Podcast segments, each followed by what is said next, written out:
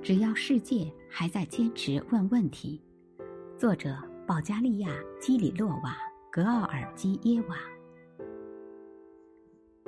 很久以前，女作家斯特朗曾说：“与其诅咒黑暗，不如点燃蜡烛。”几千年前，居住在巴尔干半岛的色雷斯部落有一个不同寻常的风俗。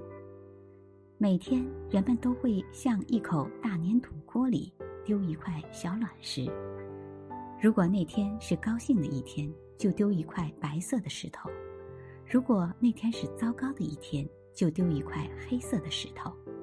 日复一日，年复一年，生活的点滴细节就安静的。躺在那个容器里，黑白相间。当主人死后，这口锅就被埋在他的坟前，把他至此走过的人生道路上喜悦和苦痛的记忆带到来世。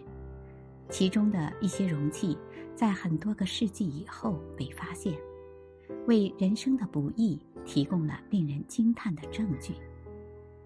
但黑色和白色放在一起。就不再是两种截然不同的颜色，它们创造了一种新的颜色——运动之色。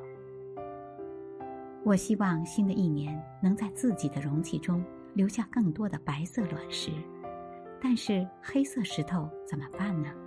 那些我被绊倒、迷路、不知道答案的日子该怎么办呢？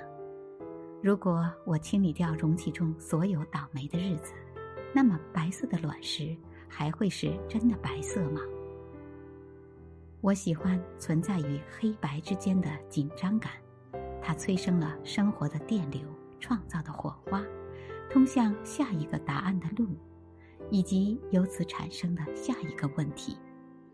请记住，点燃另一支蜡烛的可能性总是存在。于是，摇曳的烛光照亮的狭小空间。就能唤醒新的问题。